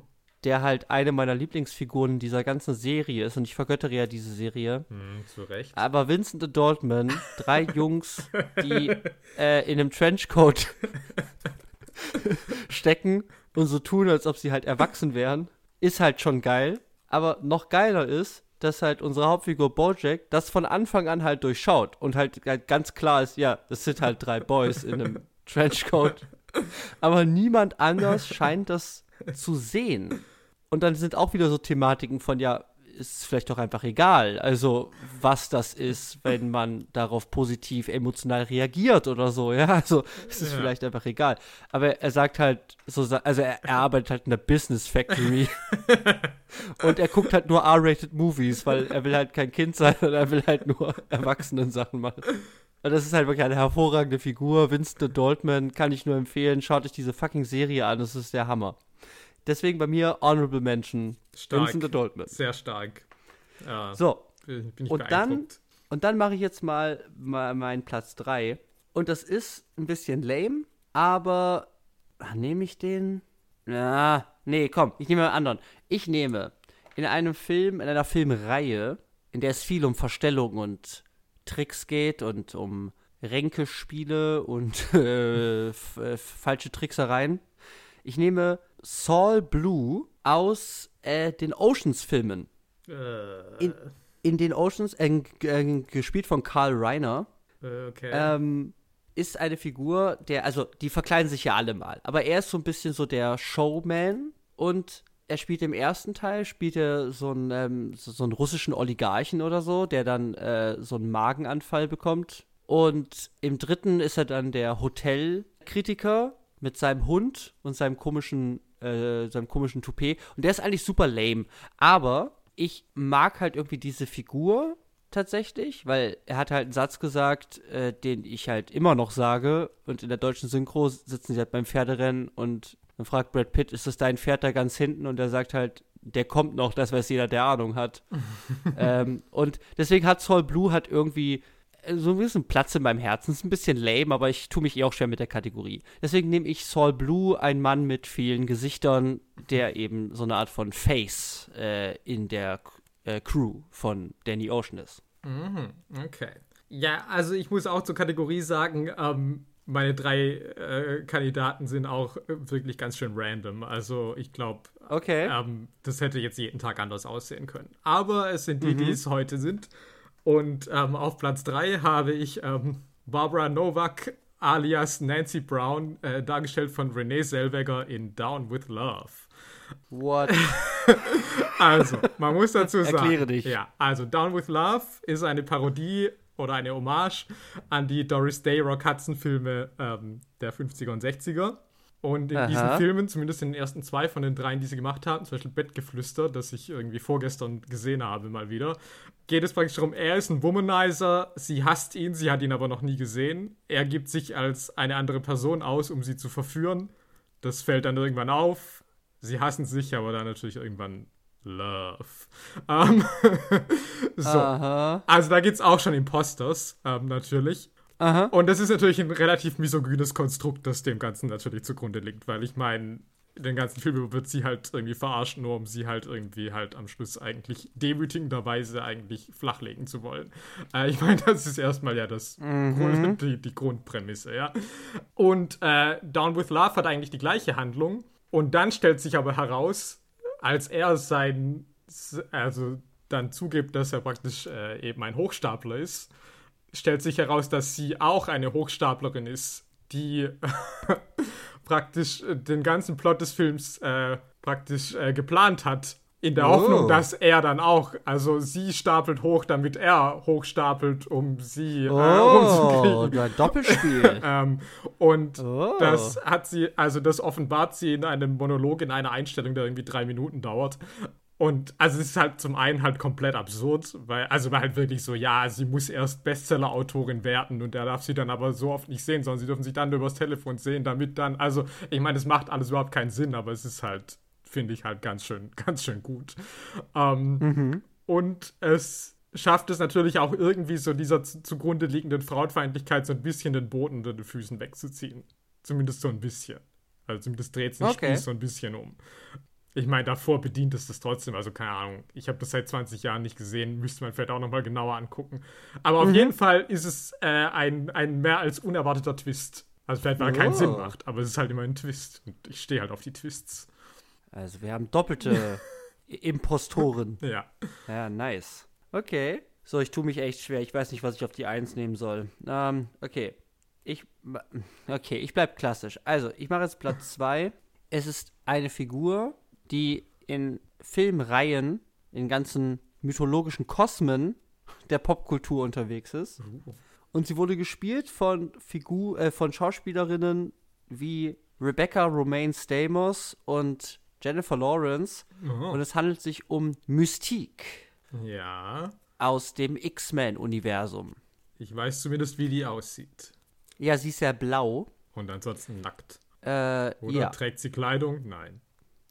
Es ist so ein bisschen. Ding, also, also wenn sie nackt ist, gilt sie trotzdem noch als angezogen, weil ihre, ihr Schambereich äh, jedweder Art ist irgendwie überzogen mit so einer Art von Schuppenschicht oder so sieht das aus. In Blau. Also es ist irgendwie total angesehen. Tatsächlich, dass sie auch so rumläuft. Niemand sagt, ah, die ist nackt, ah. So. Ich erinnere mich halt, als ich zehn war, dass es damals auch so ein bisschen, dass man den X-Men auch äh, promoted hat, von wegen, ja, da ist ein Model und die ist nackt, den ganzen Film über.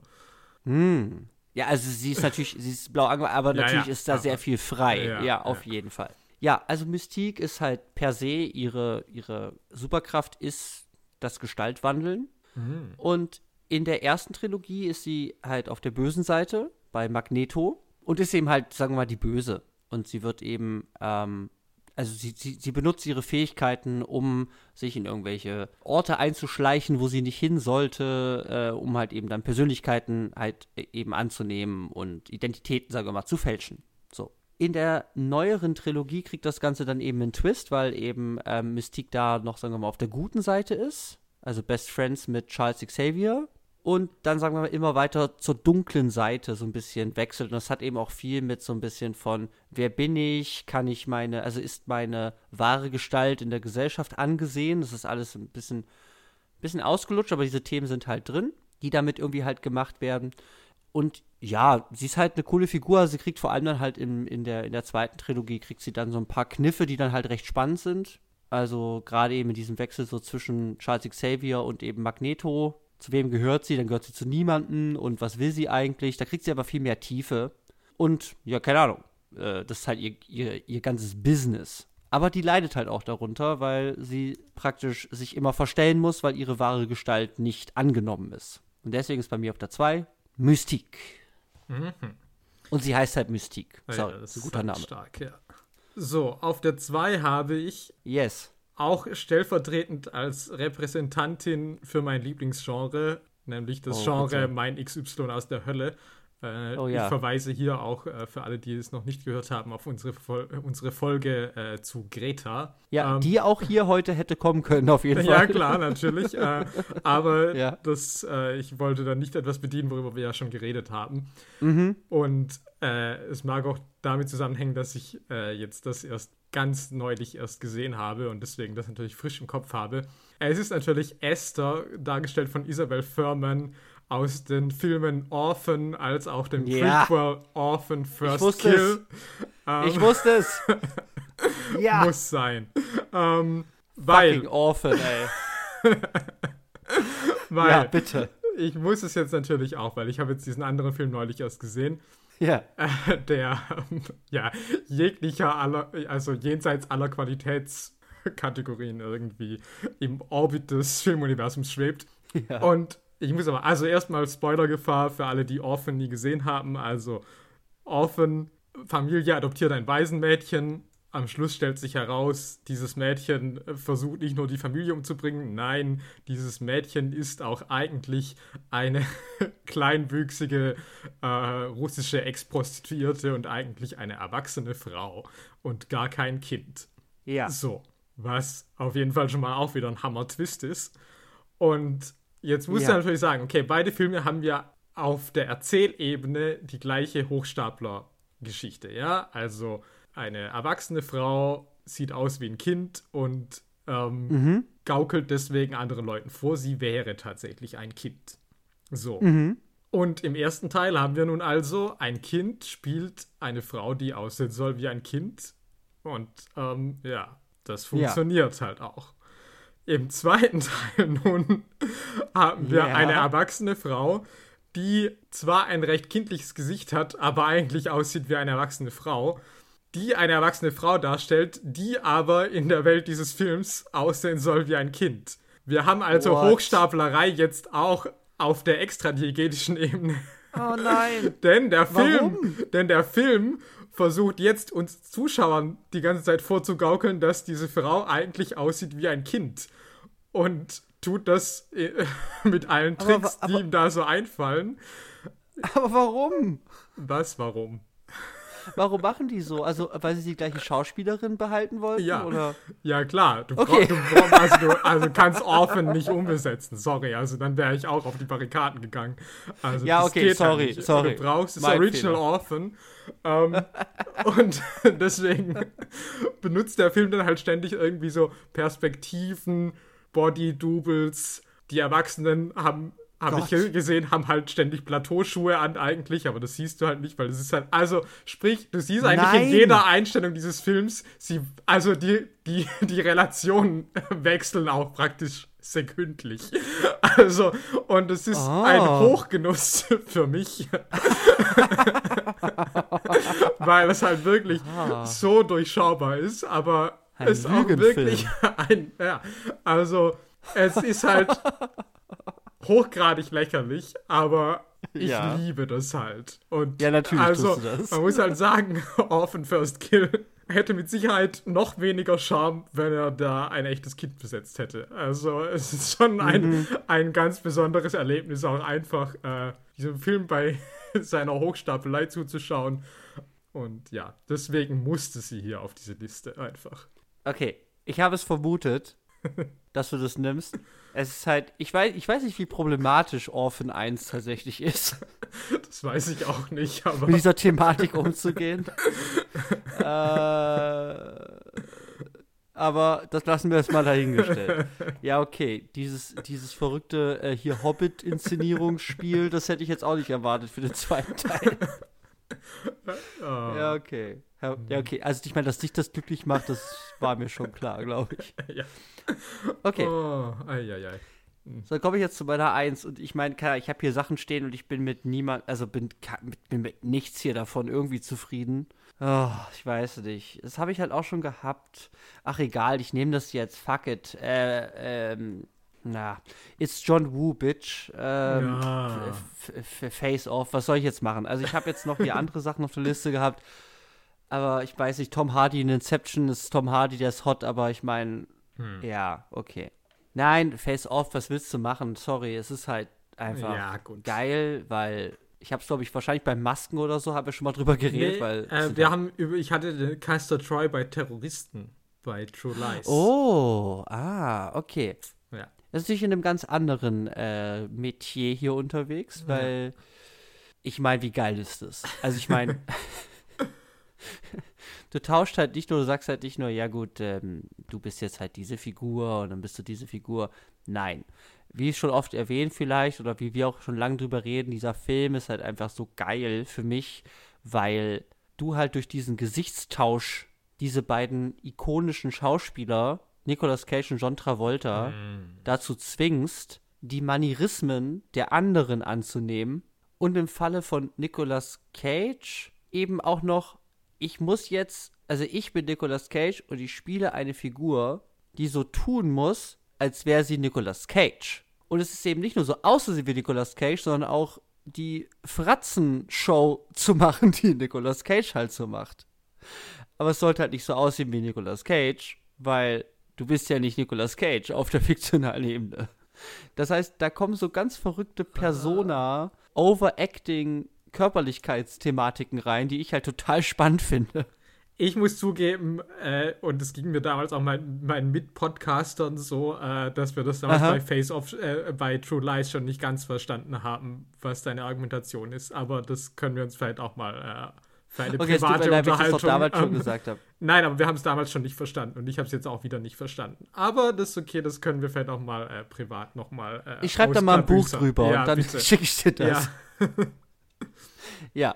ja. vielleicht kommt das in meiner Doktorarbeit, mal gucken. Uh. Ähm, mhm. Ja, also, okay, ich habe schon viel drüber geredet. Sorry, mhm. Face Off. Die tauschen halt die Gesichter und dann müssen die so tun, als ob die halt jemand anders sind. Ich meine, das ist halt Orig, also es ist halt. Das ist halt genial. Biologisches wow. Impostern. ich meine, ist halt geil. Und dann rede ich jetzt auch nicht mehr drüber, weil ich bin nicht zufrieden. Ich habe noch Mission Impossible natürlich, haben wir auch schon drüber mhm, geredet. Klar. Sie machen es halt so, also selbst im sechsten Teil gibt es noch so Maskenspiele, wo dann auch Simon Peck mal eine Maske aufsetzen darf. Also sie hören halt nicht auf. Es ist halt wirklich ein bestimmtes Motiv dieser Filme. Und ja, das ist meine Nummer eins und ich habe schon viel drüber geredet, aber äh, Suck It Society. So. Und jetzt wow. sag mal, was deine Eins ist. Ja, meine Eins ist die Figur der Alexia, äh, dargestellt von ähm, Agathe Roussel äh, aus Titan. Ah, das habe ich noch nicht gesehen. Ja, ich möchte auch nicht zu viel sagen, weil es natürlich ähm, ein Film ist, der vor allem auch sehr gut funktioniert, wenn man nicht sonderlich viel darüber weiß. Aber okay. ganz grob, also la, es geht. La, la, also es ja. geht um eine Serienmörderin. Aha. Die ist schwanger von einem Auto und die muss untertauchen. Aha. Und deswegen gibt sie sich als der Sohn eines, äh, eines äh, Feuerwehrmanns aus. Aha. Und ja, also das heißt, wir haben äh, Travestie, äh, aber halt andersrum, also äh, Weiblein äh, behauptet Männlein zu sein. Und äh, mhm. das hat auf jeden Fall äh, auch so Genderbending und über Genderkonstrukte auch vielleicht schon was zu sagen, auch dieser Film. Und mhm. ja, das ist eine spannende Figur, weil die wirklich nicht so richtig psychologisiert ist und man irgendwie aus der nicht so richtig schlau wird. Aber also gerade dann auch diese Beziehung zu diesem Vater ist vielleicht schon ähm, sehr interessant. Ich weiß nicht, ob dieser Film so richtig funktioniert, aber es ist auf jeden Fall auch ein, ein wilder Ritt. Also auch auf jeden Fall ein Erlebnis. Und auch da ist halt, mhm. also sie hat halt dann irgendwann diesen gigantischen Schwangerschaftsbauch, den sie sich immer abbietet in manchen Szenen. Und in der nächsten Szene ist sie halt einfach der schmächtigste Jüngling, den man sich so vorstellen kann. Also es ist so, okay, oh. wo soll dieser Bauch eigentlich hin sein? Aber in einem Film, der natürlich eh äh, jetzt keinen Realitätsanspruch hat. Ich meine, Schwanger mhm. von einem Auto. Äh, für, ja. Von einem Auto? Von einem Auto, ja. Ich habe gedacht, du sagst Autor. Ah, nein, von einem Auto. Einem, einem Vehikel. Einem, einem, einem motorisierten Vehikel. Ein, einem Transportmittel. ja. Um. Ähm. VW, Tesla, Dingeling. Okay. Ich musste es anscheinend wirklich gucken. Was ist das? Geil. Ja, es ist halt schon crazy, auf jeden Fall.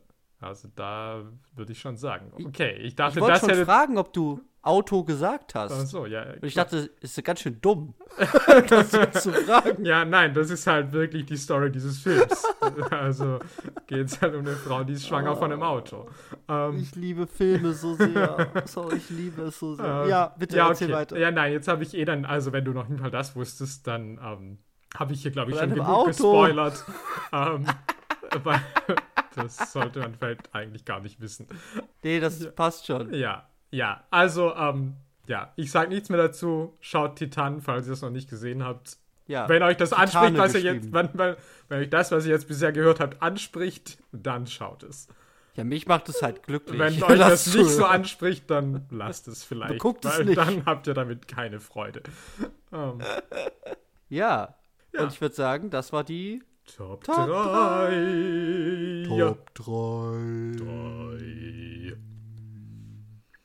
Ja. Ja. Und dann, oh, äh, fällt mir noch die Ehre dazu, äh, anzukündigen, was es nächste Folge gibt. Yes, tu es. Weil wir sind Tu ja jetzt es. langsam mitten in der Oscar-Saison, ja. Also Nominierungen sind raus. Ähm, ja. Platziert eure Wetten. bis ihr das hier hört, ist die Verleihung wahrscheinlich äh, schon sehr nahe, wenn nicht schon vergangen. Ähm, Na, die nächste, die 2024 Ja. ist schon da, ja. und deswegen haben wir gedacht, wir könnten doch eine Oscar-Kategorie machen. Brandneu. Yay. nur für euch und haben gedacht, wir können uns doch mal äh, anschauen, was für Gewinner des besten Film-Oscars es gibt, die wir beide noch nie gesehen haben. Aha. Und da gab es nicht so viele. Wir haben uns da mal wieder sehr gut ergänzt. Das, was du nicht kanntest, kannte ich und andersrum meistens. Ja, wir, wir gehen halt wirklich gut zusammen einfach. Ja. es ist wirklich true, ja. Aber wir haben einen Film, den wir eigentlich hätten sehen müssen. Das ist eigentlich Mhm. genau unsere Zeit, in der wir irgendwie angefangen haben, Filme zu gucken und äh, Mhm. eigentlich ja auch irgendwie so ein bisschen unser Beuteschema. Aber wir haben es beide nicht gesehen. Es ist A Beautiful Mind von Ron Ah, Howard. Ron Howard kommt zu uns in meine Arme. Ich Ja. habe eigentlich ganz schön große Angst, aber es hilft ja nichts, muss man durch. Ja, und deswegen wird es das nächstes Mal geben. Und ja, ich danke euch allen fürs Zuhören. Und ich danke dir, Olli, auf jeden Fall auch, äh, dass ich jetzt gemerkt habe. Naja, es war immer wieder kompliziert. Aber auf jeden Fall habe ich jetzt mal wieder gemerkt, dass ich mit Werner Herzog doch irgendwie ein Hühnchen zu rupfen habe und er vielleicht auch wirklich ein Scharlatan ist. So, jetzt Er ist es vielleicht gesagt. wirklich der größte Imposter von allen. Oh, so Oh, circelt sich das wieder Gefahr. zurück. Ja, ähm, ich weiß es nicht. Ja. Ich mach, Werner. ich mach irgendwann mal eine Kategorie Filme mit Krokodilen und da gibt's nur Delfine oder so. Ich krieg das mit den, ich krieg das einfach nicht hin, einfach mal passende Filme mitzubringen. Es tut mir echt leid. Aber ich hoffe, euch hat's gefallen und äh, ihr hattet eine gute Zeit und habt vielleicht ein bisschen was gelernt oder zumindest ein paar Impulse mitgenommen, von dem wie wir vielleicht über das Dokumentarische nachdenken. Und ja, dann würde ich sagen, bleibt cool und äh, schaltet dann in der nächsten Folge wieder ein, wenn es wieder heißt. Wer, Wer schaut schaut Sachen. Sachen